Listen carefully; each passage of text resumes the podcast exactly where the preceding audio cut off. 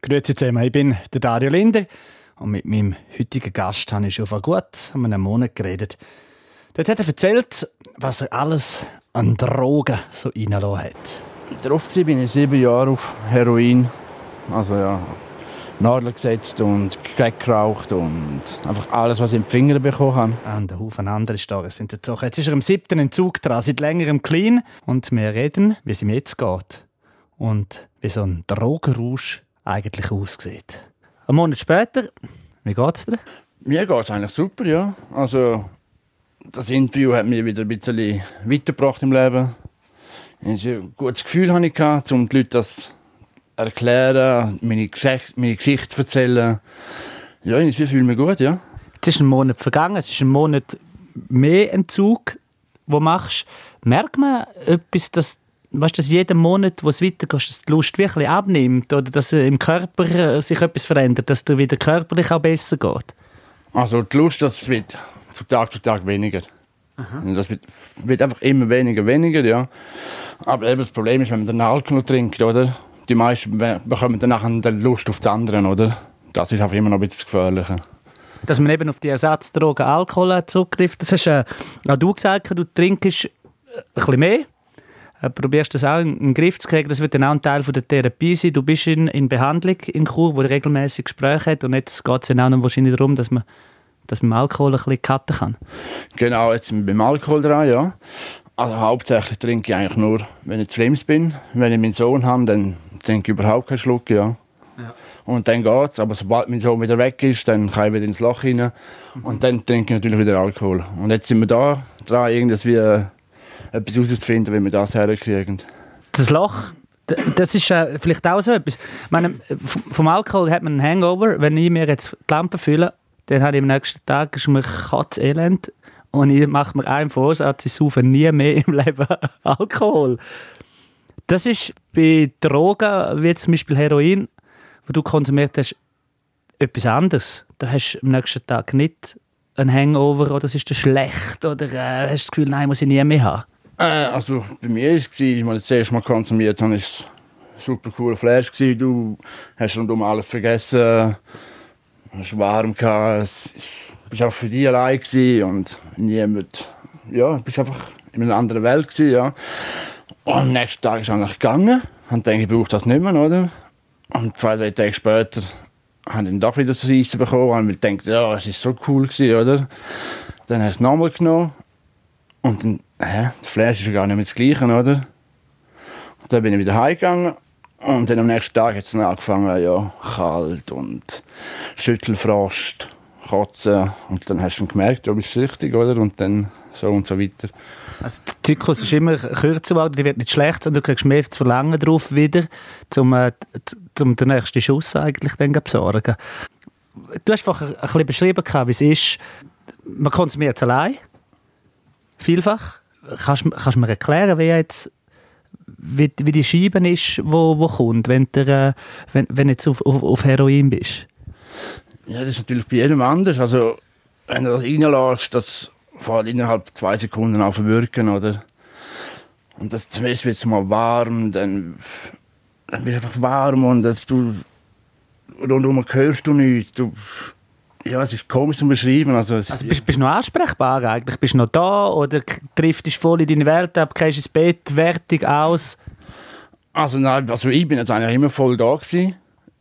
und wir können mit mir reden und so, aber eben die Antworten sind dann immer so schleichen gekommen, so verschwommen.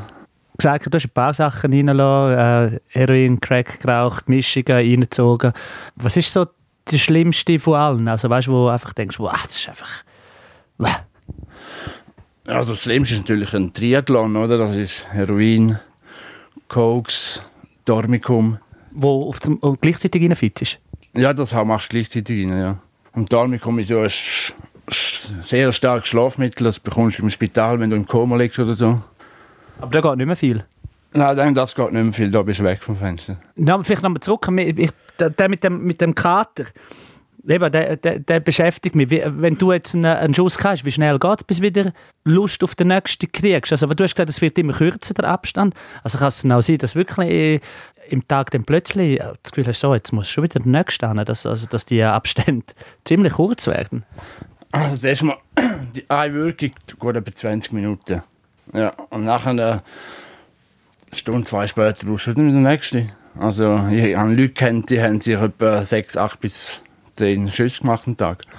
Und da sind wir wieder dort. Du hast das letzte Mal gesagt, ein Schuss kostet etwa um die 50 Stutz, also kommt es dann gleich auf einen rechten Batzen und dann fährt eben auch das finanzielle Fiasko dann an. Ja, genau.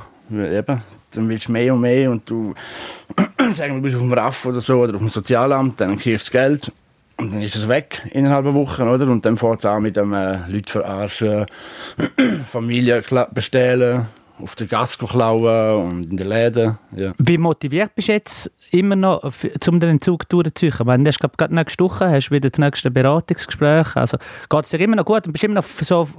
Jetzt machst du du bist total parat, um den sauber wegzugehen. Ich bin extrem parat, ja.